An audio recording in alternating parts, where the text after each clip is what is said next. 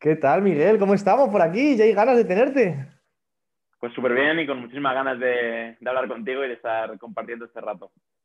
Bueno, te voy a presentar cómo, cómo conocí yo a Miguel. Bueno, Miguel me conoció yo creo en el peor día de mi vida. Hay tres días que tengo los, los peores días de, tres días de mi vida y él me conoció en el peor. Estábamos en una formación, 12 personas. Y, bueno, yo le conocí y, una, fue, curioso. Es, un emprendedor de éxito. Eh, no vamos a hablar de, facturaciones, ¿no? Pero eh, lo que una empresa normal lo hace, yo qué sé, en un año, él lo hace en dos horas, ¿no? Con lanzamientos de webinars.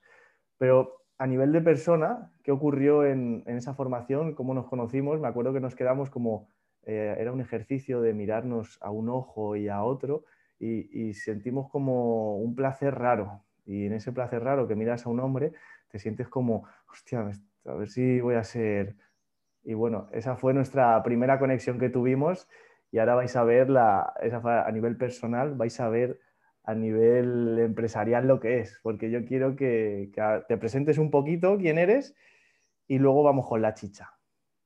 Genial, pues recuerdo perfectamente ese momento que, que, describía, la verdad que fue bastante, bastante especial. Y por supuesto, antes de continuar, gracias por, por invitarme y por permitirme estar aquí. Y bueno, me presento rápidamente. Soy Miguel Navarro, soy empresario, tengo dos negocios, una ingeniería, una empresa de cálculo de estructuras y luego otro de formación, Productividad Feroz, donde enseño a la gente pues, a ganar tiempo, a ganar cuatro horas al día, a leer un libro en 45 minutos y a muchas cosas más.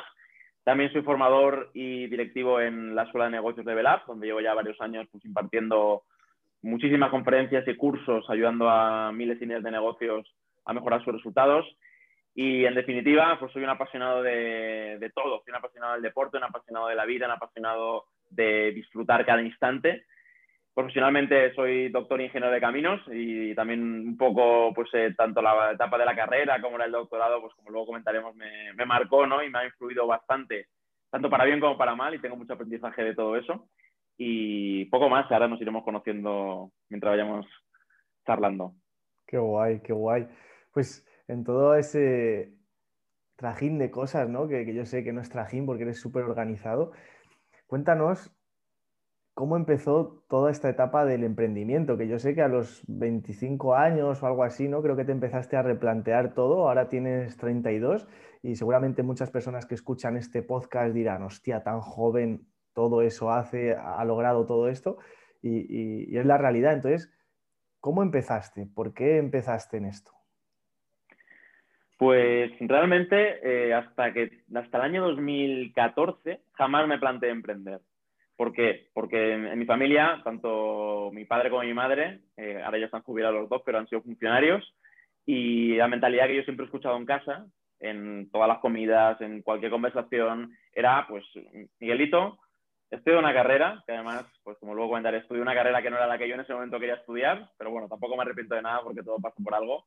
Y en una carrera y saqué una oposición. De hecho, como pequeña anécdota, recuerdo que cuando terminé, bueno, yo primero hice obras públicas, luego hice caminos, y cuando terminé obras públicas, al poquito justo de tener el título, mi padre ya sin consultarme me, me apuntó y pagó las tasas para, hacer, para una oposición al Ayuntamiento de Crevillente, aquí cerquita de, bueno, la provincia de Alicante, que, que, obviamente no me presenté porque no era lo que yo quería, pero yo siempre tenía el, el run run, ¿no? De, bueno, terminé la carrera y mi, mi, mi futuro va a ser en este caso eh, pues estudiar una, posición y sacarme una plaza para vivir tranquilo. Porque además, como mis padres también, pues por el desconocimiento del contexto empresarial, todo lo que yo escuchaba sobre los empresarios, sobre el emprender, mi abuelo, por cierto, sí que había sido empresario, mis dos abuelos, sobre todo mi abuelo materno, pues un negocio de panadería súper exigente en cuanto a horario, en cuanto a pues bajo margen, y lo que yo había escuchado era, eh, lo normal es que te arruines o que te vaya, que trabajes mucho y ganes poco dinero, y si gana mucho dinero es que estás robando. ¿no? Entonces, esas eran mis creencias, en este caso muy,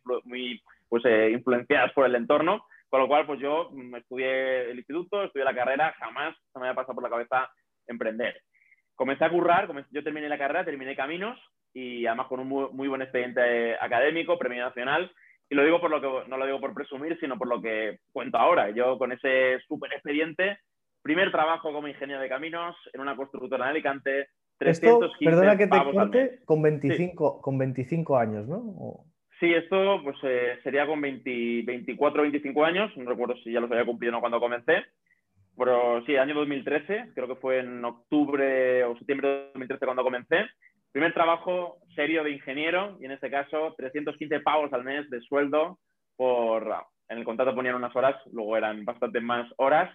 Y ojo, porque no lo digo como una crítica, sino porque además para mí fue, mm, aprendí más en ese año que, que en toda la carrera. Pero, hostia, mm, yo dije, joder, tío, algo, algo no he hecho bien porque yo he hecho lo que, o sea, me mata estudiar. Yo durante los años de universidad era una disciplina y un poco máximo en los estudios coño, y a la que se supone que llega el resultado, ¿no? Eh, tampoco quería ganar un pastizal para comenzar, ¿no? ¿no? era el objetivo. Pero, coño, 315 euros al mes era como que, algo no terminaba de encajar.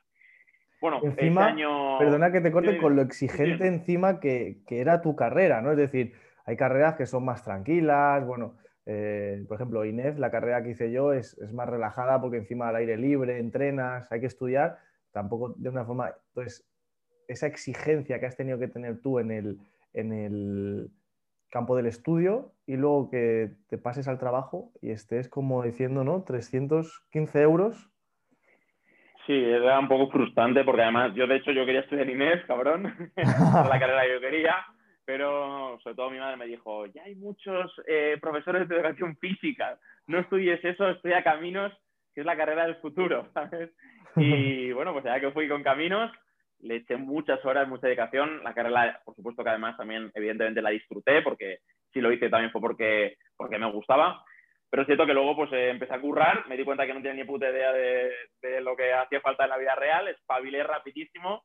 Para mí fue un año pues muy, muy bueno en cuanto, a, en cuanto a crecimiento interno, porque además pues tuve, tuve dos jefes pues que aunque eran bastante cabrones conmigo, pero me enseñaron pues la necesidad de, espabilar, la necesidad de, orientarse al resultado en el mundo laboral y para mí fue un, punto muy importante de crecimiento. Lo que sucedió es que luego hice un, un MBA, que además de casualidad, porque como durante ese año yo estaba haciendo otro máster, un máster de especialización en estructuras y en terreno, terminé con, con, muy buena calificación, entonces me pagaba la, la, propia comunidad valenciana, que es donde he estudiado, me pagaba un, un máster, un máster oficial eh, gratis. Entonces, yo ya había estudiado una especialización, de lo mío no me apetecía, en este caso, pues estudiar otro de lo mío y dije, bueno, pues voy a, voy a estudiar un, un MBA, ¿no? que no tenía ni puñetera idea de empresa. Y entonces, cuando estudié el MBA, que fue mi primer contacto con el mundo empresarial, fue como que se abrió un mundo, ¿no? Fue como como esa llave que metes, se, abre la puerta, luego han venido muchas cosas más, pero fue como esa apertura de puerta que, que me, me, hizo ver que había un mundo completamente diferente. un MBA es hmm. eh, un máster en gestión de empresas, ¿no? Sí, un máster en dirección y, administración de empresas. Hmm, sí. Y claro, yo empecé a ver temas de, pues, jamás había escuchado nada de recursos humanos, contabilidad, marketing, ventas, estrategia empresarial. Y yo recuerdo, tío, y eso que, a ver, eh, luego con el tiempo te das cuenta que, que, en ese momento alucinas porque todo parece brutal, luego te das cuenta que quien te daba la clase pues no tenía empresa, con lo cual pues poco a veces te podía, te podía enseñar, pero igualmente yo recuerdo, tío, la sensación de ir a clase, era los viernes por la tarde y los sábados por la mañana, ir a clase en el coche, iba de Alicante a Elche, con una emoción de decir, hostia, qué ganas tengo. O sea, yo toda la semana era desear que llegara la clase del MBA porque a ver qué me cuentan hoy. Era como un niño cuando está escuchando cosas nuevas que, dices, no sé, no sé el marketing que me contarán hoy qué será, no sé los recursos humanos de qué me hablarán, pero, pero estoy súper expectante y súper ilusionado. Entonces, eso fue como, como, como esa, esa primera llama ¿no? que, que me hizo conectar. Luego, ya dije, hostia, esto a mí me mola porque además justo coincidió que yo cuando terminé el primer año de, de la constructora, pues eso, puteado en el sentido económico y de trabajo, pero, pero con mucho crecimiento, me salió la oportunidad de irme a la universidad con un contrato ya, pues, donde me pagaban, no mucho, pero bastante más que, en la empresa, un contrato de cuatro años para, para, estudiar el doctorado y para hacer clase. A mí había algo dentro de mí que, no me terminaba de decir que eso la buena, la lección que yo quería, pero claro, lo comenté en casa, entonces yo vivía con mis padres y, hombre, por supuesto, ni se te ocurra continuar en esta empresa, vete a la universidad y haz carrera allí, ¿no? Y me fui, me fui a la universidad. De hecho, estuve los cuatro años, terminé la tesis y estoy muy contento, ¿vale? Por, por todo el proceso, pero yo a los tres meses de estar en el despacho investigando, la clase sí que, o sea, dar clases me encantaba, pero la parte de investigación yo me aburría como una ostra. Y empecé en octubre, creo que fue en octubre de 2014, a, a investigar y en enero yo me aburría tanto que gracias además, en este caso, a quien ahora es mi socio de la empresa de estructuras, a, Héctor Founders, pues yo me he altado autónomo. Ya empecé mi, mi camino emprendedor en enero de 2015, empezando con autónomo, como autónomo, eh, como consultor en cálculo de estructuras, sin tener ni puñetera idea de, de, nada o de casi nada de ventas, lo poco que había escuchado en el MBA. Y bueno, ya empezó mi camino. O sea, con 26 años. Sí, yo creo que eh, sí, hace justo 26 años. 26 años. Qué guay. Y, bueno, ¿cómo, ¿cómo fue ese camino? Es decir, que los inicios al principio eh, pues son jodidos, ¿no? Y a mí me encanta, pues este podcast es de personas que tienen eh, vidas únicas y experiencias mágicas y muy pocas personas se atreven a emprender, ¿no? Por, justo esto que, ahora seguramente tú narras, ¿no? y, todos cuando empezamos a emprender tú empezaste a emprender sin trabajo ¿no? paralelo. Yo, por ejemplo, estuve emprendiendo con un trabajo paralelo y cuando ya generaba más ingresos me salí. Pero ¿cómo es eso de empezar a emprender eh, tú solo? Bueno, yo, sí que tenía un trabajo paralelo porque trabajaba en la universidad como ah, profesor y como investigador. Es cierto que los ingresos tampoco es que fueran disparatados, ¿de acuerdo? ¿Qué ingresos eran para saberlo? Porque yo me pagaba con eso, me podía dejar la cuenta a cero del mes en, en formación y eso me permitía invertirlo en, cosas que luego me repercutieran más, ¿no? Entonces, ¿qué inversión, o sea, qué, cuánto te pagaba la universidad? Pues no llegaba, eran 900 y algo ah. netos, me parece que eran algo así. 900 y algo netos. Hmm, qué guay. Hmm. Hmm. eran unos contratos que se hacen de investigación del Ministerio de, Educación y más o menos eran. A, mí no me pagaban más. A mí más o menos también, ¿eh? Por ahí, ¿no? pues yo sobre todo al principio, bueno, y aquí creo que es un aprendizaje importante para la gente que nos escucha. Yo estoy súper agradecido y siempre se lo agradeceré a, Héctor Founders, que será mi socio, porque yo comencé gracias a él y cuento rápidamente la historia.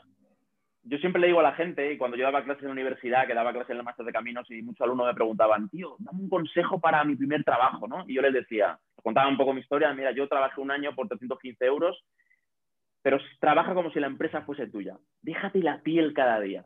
No pienses que como me pagan esto, tengo que dar esto. No, no, o sea, olvídate lo que te paguen y céntrate en aportar lo máximo.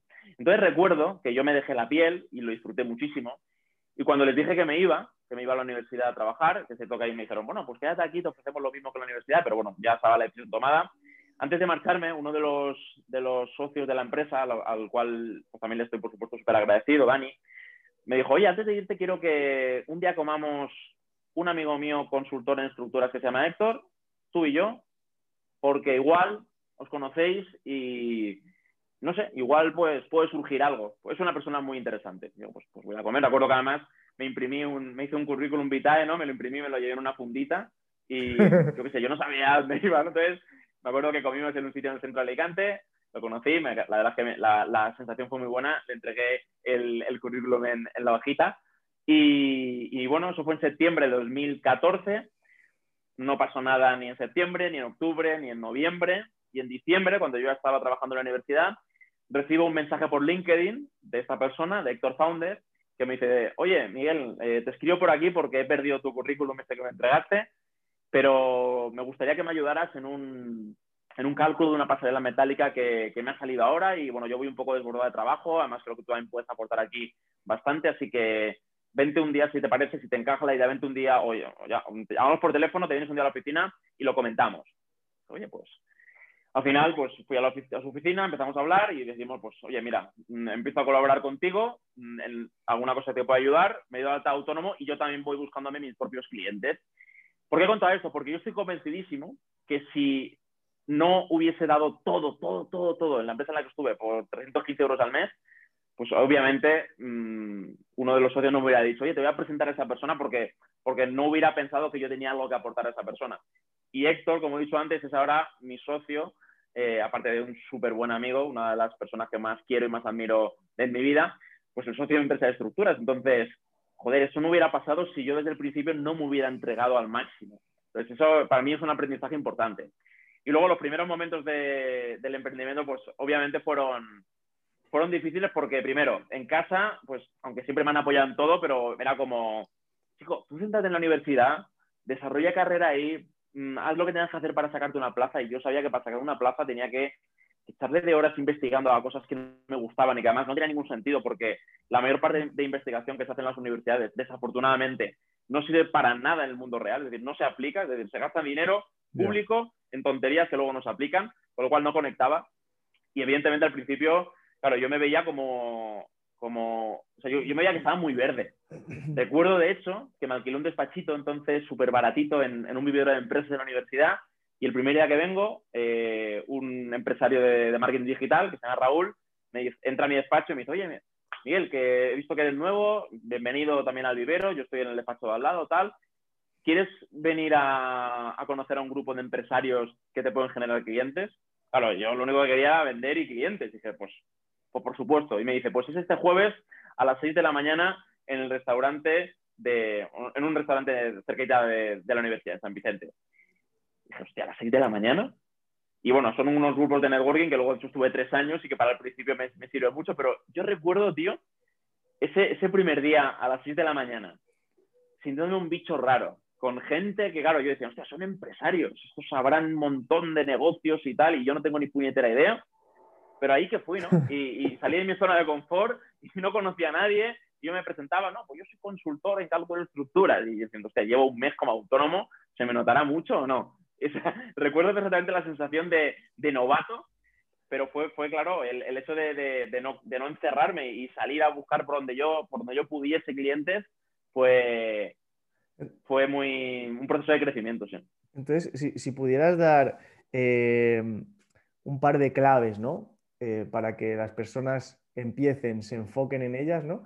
Es, yo te he escuchado que una es la pasión, ¿no? Hacer algo que te apasiona y la segunda, encontrarte un entorno que haga o que vaya en la misma línea, ¿no? Es decir, yo, por ejemplo, eh, pues tú lo estabas diciendo con, con los empresarios que te fuiste a, y empezaste a generar clientes ahí. A mí me ha pasado que con los entrenadores me he tenido que dejar de ir del mundo de los entrenadores o entrenadores que son empleados o, empleados en general, porque al final no que esté mal eh, ni bien, pero cuando uno quiere crecer rápido es importantísimo el entorno y a veces, pues bueno, te dicen, no, que ahora solo buscas el dinero, tal.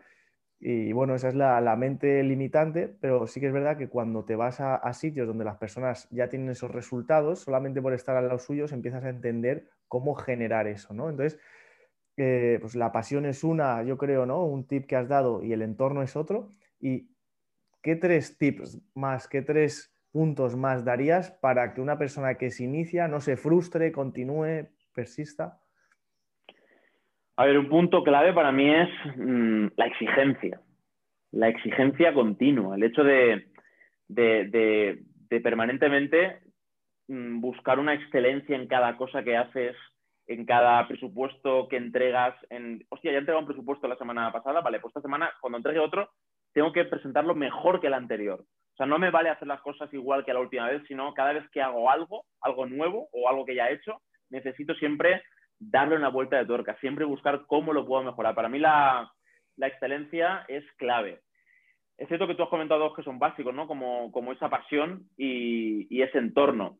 Si tuviera que decir alguno más, aparte de, estos que hemos comentado, a ver, por supuesto, mm, hay una parte de mindset, una parte de, mentalidad que, es clave, y es el hecho de, de creértelo.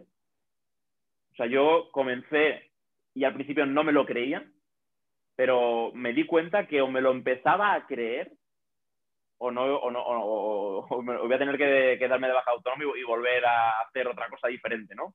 ¿Por qué digo esto? Porque, claro, al principio, cuando no tienes bagaje, cuando, cuando casi no tienes experiencia, tu mente te condiciona y te va a decir, tío, eh, mm, no, no van a confiar en ti, no, no, te van a creer, van a pensar que eres demasiado joven, van a pensar que no tienes, demasiada experiencia. Y yo recuerdo que, que, yo, claro, yo al principio era como que me obligaba a, entre comillas, mentirme a mí mismo y decir, tío, que sí que eres capaz, que eres la puta hostia, que, que aunque no tengas experiencia, sabes un mogollón. Era como que, porque yo no me lo terminaba de querer a lo mejor eh, de forma inconsciente, pero yo era como que conscientemente me obligaba a creer eso. Al final es un trabajo también de, de cambio de mentalidad. Entonces, para mí esa parte de querérselo por supuesto sin, faltar la verdad, es decir, que yo no tuviera experiencia, ¿cómo lo compensaba? Pues con el hecho de, dedicarle más horas estudiando esto ya trabajando, ¿eh? me refiero, estudiando formación complementaria, leyendo libros, yendo a preguntar a los mejores eh, de, especialistas en ese sector, al final se compensa con eso. Entonces yo, por un lado, hablaría de ello. Y luego, por otro lado, también, mm, esto ya lo descubrí un poquito más tarde. Y aquí que te hago, permíteme que te haga un paréntesis en, esto de, de, creérnoslo, muchas personas, sobre todo cuando empezamos, ¿no? Yo con 18 años, eh, igual me pasa que, que, te, ya dices, hostia, soy adulto y ahora cómo se compra una casa, cómo se hace tal. Ah, estás como acojonado. Y a mí un mentor, un coach que yo tenía, él lo que me hizo es que todos los días escribiese doy gracias por ser no sé qué, doy gracias por ser atractivo, doy gracias por ser inteligente, doy gracias por ser bondadoso. Entonces, cada día esa repetición escrita lo anclas mucho. Pero ahora, eso es un coach que tuve a los 20 más o menos. Ahora tengo un coach a los 28 que él se dedica al coaching ontológico. Es una persona muy referente, ¿no? Coachea a gobiernos, coachea a empresas de 1.500 millones de dólares anuales y él es dice que somos seres lingüísticos y lo que no está en el lenguaje no existe. Por lo tanto, solamente estos mantras que dice Tony Robbins, que, yo creía que eran mentiras frente al espejo, estas cosas influyen muchísimo y son súper importantes. Al principio eh, no nos creemos algo y lo empezamos a repetir. Por ejemplo, yo el año pasado empecé a repetir, eh, estoy facturando 10.000 euros al mes, 10.000 euros al mes, 10.000 euros al mes, y lo acabas incorporando y acabas entendiendo que, que es real, ¿no? Pues igual, eh, soy seguro, soy seguro. Entonces, entonces, decirlo, narrarlo, es, al principio te va a jugar malas pasadas ese, ese nomo ¿no? que tenemos aquí de es mentira lo que estás diciendo, pero cuanto más lo digas, más lo incorporas en el cuerpo y, es una pasada cómo te transformas, ¿no? Esa es una, que es dos herramientas, ¿no? La es escribir cada día o decírtelo cada día, pero decirlo de verdad, ¿no? Incluso comunicar que quieres mejorar algo, que quieres mejorar unos servicios tuyos, hablarlo que lo vas a hacer, ¿no? Porque ahí es donde te das cuenta cuando, dónde está la brecha de quién eres y quién quieres ser. Yo cuando quiero subir mis precios de los servicios lo empiezo a comunicar a todo el mundo hasta que al final se hace real. O diferentes. A ver, ahí podríamos profundizar mucho y yo creo que daría para, para, no para un podcast, sino para una serie de podcasts sobre, sobre, sobre cómo incluso a nivel científico ¿no? se está demostrando ya de hace tiempo que, que no solo los, pensamientos, sino las propias palabras, pues tienen una cierta vibración que hace que se modifique ¿no? la, realidad física que está delante de ti. Entonces, por supuesto, yo de hecho cada mañana en mi rutina matutina incorporo agradecimiento, incorporo afirmaciones, incorporo todo este tipo de cosas. Antes de una reunión importante o una formación importante, me repito mis mantras, mis afirmaciones, porque sé que funciona, porque lo he experimentado. Y, y, y ahora que hablas de hábitos, yo sé que, o sea, tú estás aquí, además de porque eres un gran amigo porque eres una puta bestia en hábitos. Entonces, quiero que, ahora que ha salido esta parte, eh, que nos comentes, porque yo sé que tienes formaciones que la están reventando, o sea, los alumnos que estoy viendo no hacen más que subir historias tuyas eh, del máster de cuatro horas, creo que es, luego de, cerebro feroz, ¿no? Los, a lo mejor los cerebro superior. Cerebro superior. Entonces, Cuéntanos qué son esos lanzamientos que estás haciendo ahora que, bueno, son súper interesantes y la gente está muy contenta. ¿Por qué? Pues primero, primero, ¿por qué productividad feroz? ¿Por qué tu marca es productividad feroz? Y luego, ¿qué creas?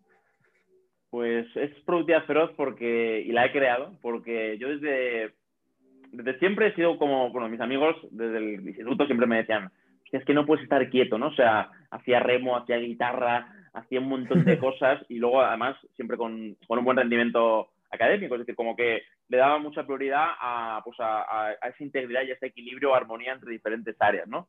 En la universidad mm, yo seguía haciendo guitarra, seguía haciendo remo, estudiando la carrera y, claro, eso me exigía pues organizarme bien el tiempo, ¿no? Y ya recuerdo como que yo era muy curioso en cuanto a por ejemplo, eh, hábitos para estudiar en una hora lo que la gente normal estudia en cuatro, ¿no? Yo decía, oye, seguro que, eh, que hay maneras para, para, estudiar más rápido. Entonces yo buscaba, probaba, experimentaba. Suplementos para en época de exámenes mejorar la concentración y la retención. Buscaba, probaba, experimentaba. Siempre me ha, me ha encantado experimentar. Y después, claro, a nivel profesional, desde que empecé como autónomo hasta, eh, eso fue en 2015 hasta ahora 2021, claro, he tenido momentos mm, pues tremendamente exigentes en cuanto a horarios, en cuanto a responsabilidades, en cuanto a, en cuanto a emociones, tanto en un sentido como en otro, y, eso ha requerido también pues, una disciplina y unos hábitos importantes.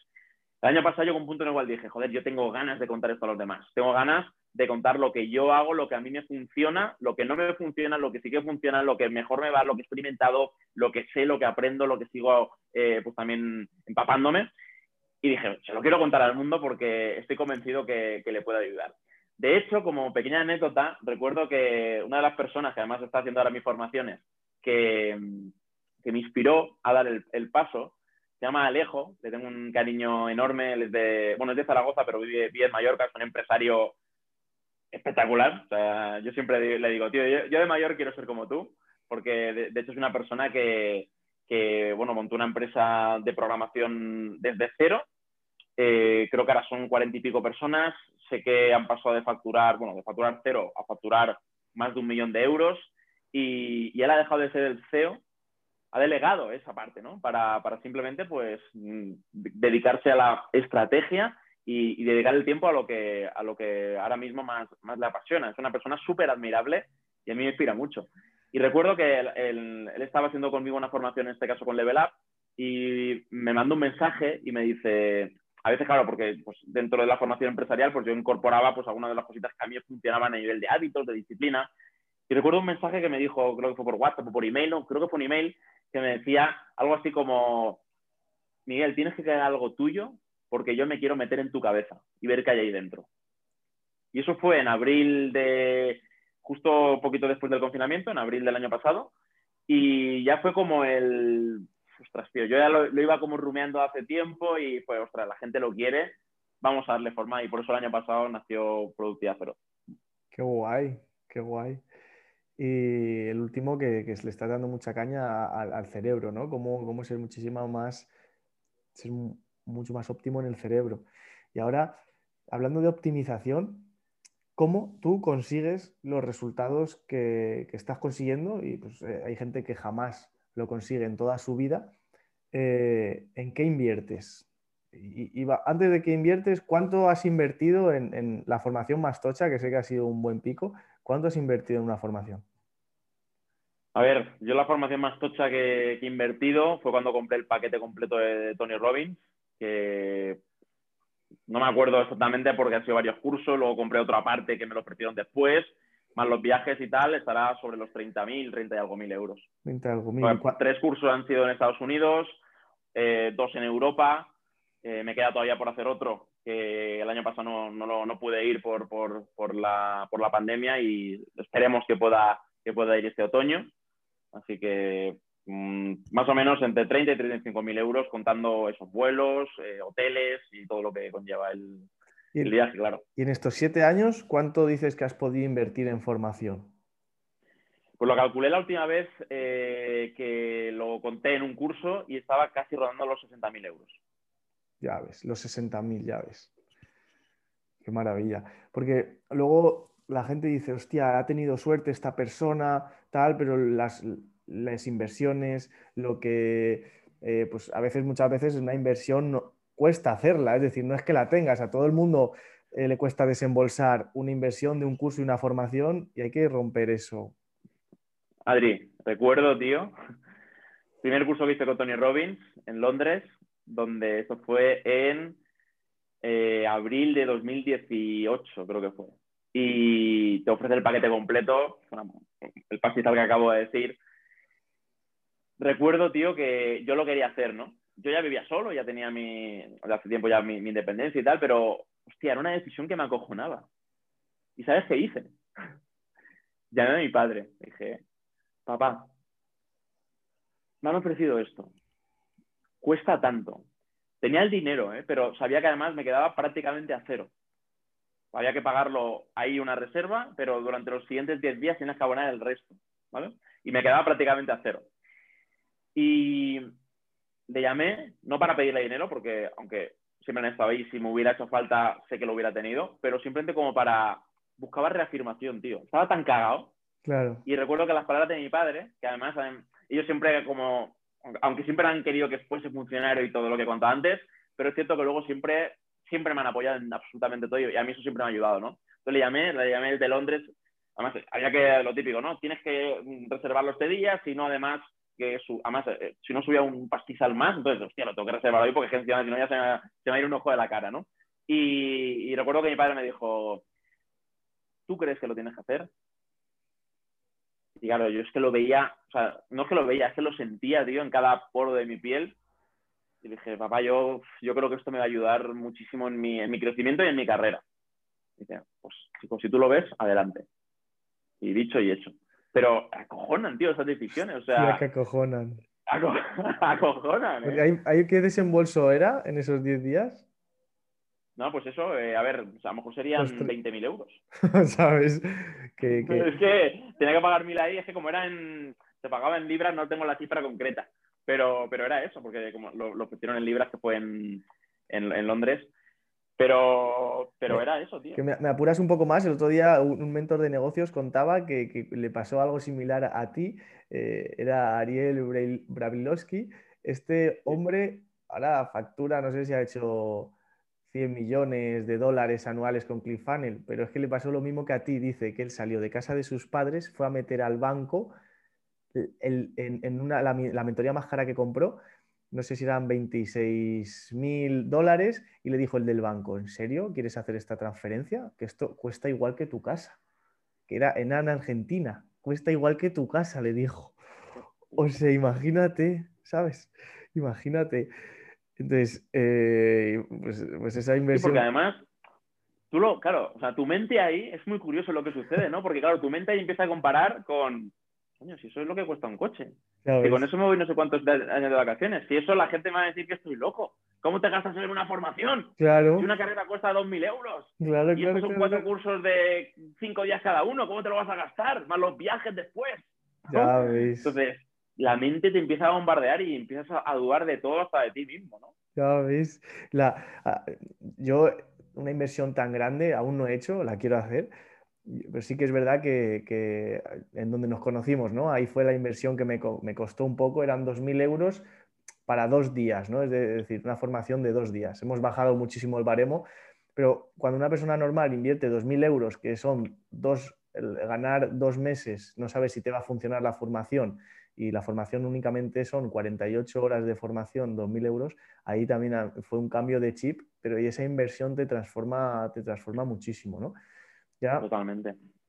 Hablando de, inversión, ¿cómo, ¿cómo, están siendo estos últimos años? Que sé que, te, exiges un montón. Y así para cerrar, antes de la última pregunta que tengo yo y luego una que te toca hacer a ti.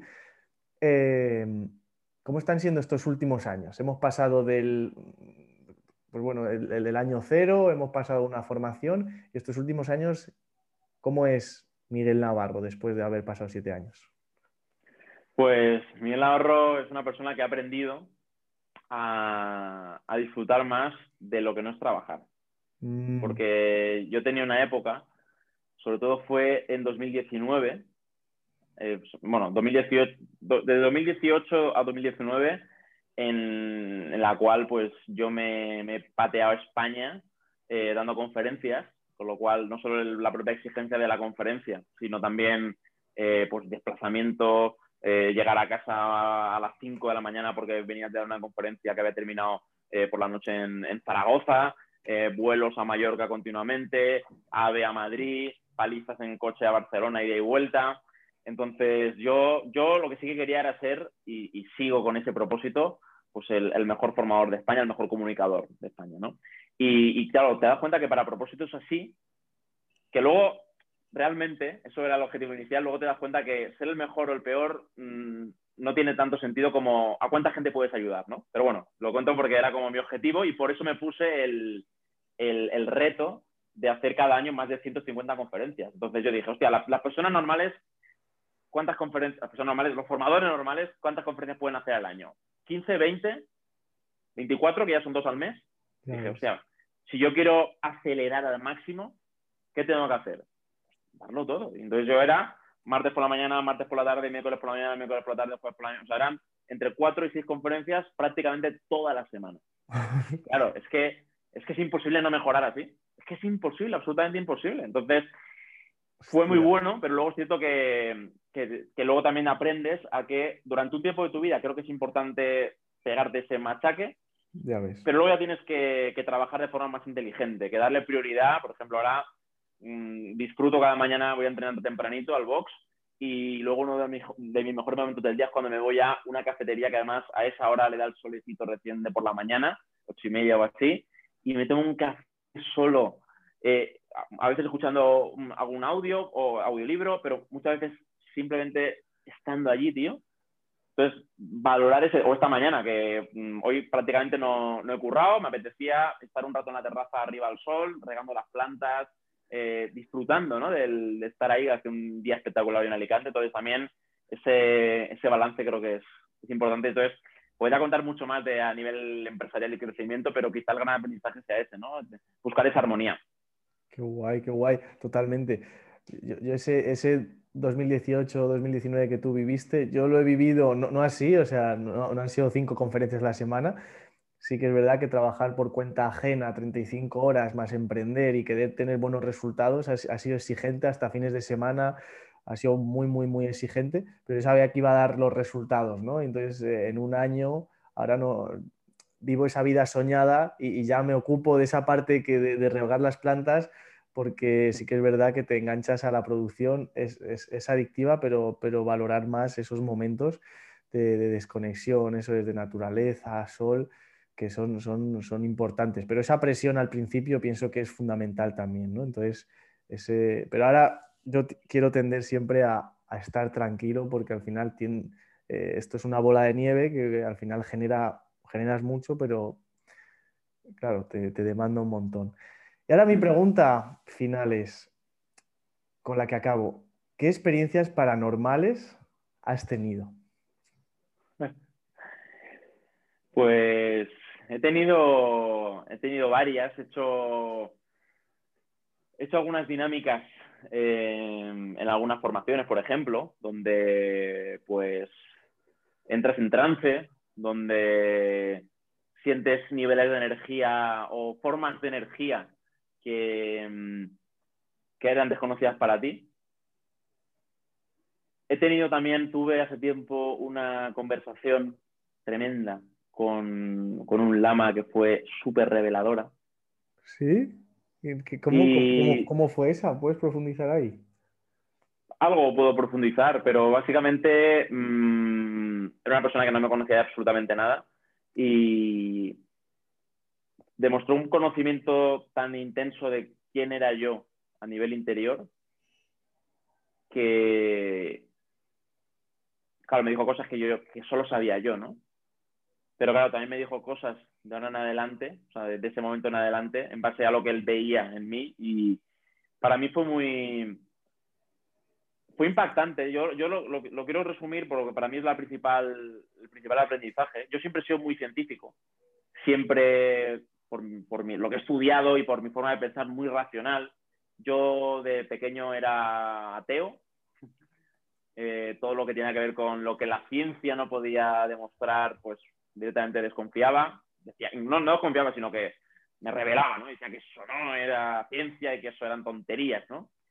Y cuando siempre escuchaba hablar de algo paranormal, siempre decía que eran gilipolleces y tonterías supongo que luego la vida te ha ido poniendo, me ha ido poniendo situaciones de este tipo para, para darme cuenta que realmente la vida es absolutamente mágica y que tenemos un dominio sobre lo que nos sucede bestial. Entonces, estas experiencias me han servido para, para confirmar eso, porque a veces se nos olvida, ¿no?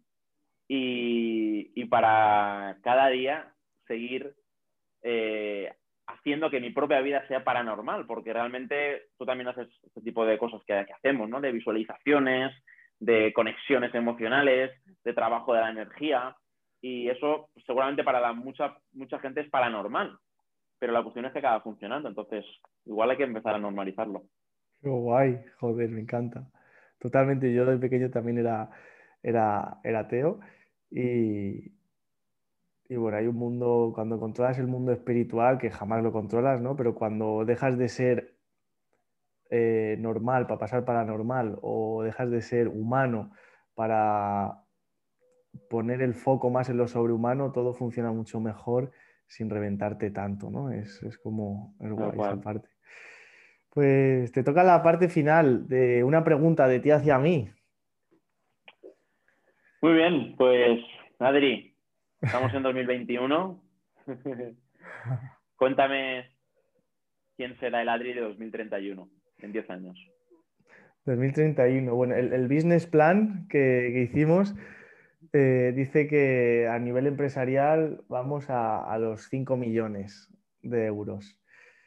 Y eso a nivel empresarial, números, con 45 personas que las entrenaré. Eh, bueno, pues ya estoy entrenando a una de ellas, entonces tengo que entrenar 5 al año para que en 10 años ah, seamos 45 en el equipo. Eso es la parte esta, ¿no? Y, luego a nivel personal, también a nivel incluso de pareja, lo hemos hecho, pues seguramente ya tenga un par de hijos. Ámbar y Enzo. ¿Sabes cómo se hacen o no? Lo estoy experimentando, aún no, pero estoy encontrando la forma. Estás probando, ¿no? y Ámbar y Enzo. Y bueno, pues em, seré yo creo que una persona mucho más desapegada de... Amo los resultados, pero seguramente estaré más desapegado y viviendo más en esa parte espiritual, yo creo, ¿no? Y ayudando ya con grandes resultados que tengo, que para eso consigo resultados, para poder ayudar mucho más a personas de una forma mucho más altruista, seguramente. Ese es. Qué bueno. Me encanta. Gracias. Un placer, tío por tenerte aquí. el placer ha sido mío, he disfrutado muchísimo en, toda la conversación. Es como que, no sé si te ha pasado a ti, a mí me ha pasado como que el tiempo se para. Fíjate que estamos a distancia, además tú en Canarias y yo en Alicante, pero tío, te veo aquí en la tele delante, la energía fluye, fluye estemos donde estemos, así que eres, lo he disfrutado muchísimo, te lo agradezco de corazón. Muy grande. Aquí las personas que nos estén escuchando, eh, Miguel, además de un gran amigo, es un gran referente para mí, ¿no? Y siempre me da grandes consejos, aunque esté reventado a las 10 de la noche que, acaba de dar una formación, un lanzamiento que no puede más, saca ese hueco para, darme ese, empujón si lo necesito y yo os recomiendo que le sigáis porque vais a flipar. En productividad, en su Instagram es productividad feroz y si queréis ir a lo privado, eh, Miguel barra baja Navarro, creo que le podéis encontrar. Miguel Navarro barra baja M. Ese es, ese es. El apellido es un poquito común. es de los grandes, Navarro es grande. Eso sí. Un placer y pasamos el, testigo al, siguiente, a la siguiente persona. Así que si te quieres despedir con alguna frase para todos los oyentes y cerramos. Pues sí, que mira, justo me ha venido, al final hay que dejarse ya por la intuición, me ha venido como reflexión final. No tiene nada que ver, bueno, tiene algo que ver con lo que hemos hablado, pero justo ayer daba una formación, eh, en este caso a, pues, un grupo de asesores de la zona de Navarra, y, la, frase con la que cerraba, y creo que, aunque hemos hablado de, pues, de, cosas ya un poquito más espirituales al final y todo eso, creo que no nos tenemos que olvidar que hay que currar, ¿no? que no te puedes sentar en el sofá y esperar a que las cosas lleguen. Entonces, cerramos con una frase de acción, que es que tus resultados van a llegar hasta el nivel donde lleguen tus hábitos. Tus resultados van a llegar hasta el nivel donde lleguen tus hábitos, así que ponte a cambiar tus hábitos poco a poco, como dice el filósofo eh, puertorriqueño Luis Fonsi, pasito a pasito, suave, suavecito, no, no quieras cambiar de un día para otro todo ahí eh, de golpe, sino cada día un poquito más, sé cada día un 1% mejor que el anterior y cuando acabes tu año serás 27 veces mejor. Oye, muchas gracias Miguel.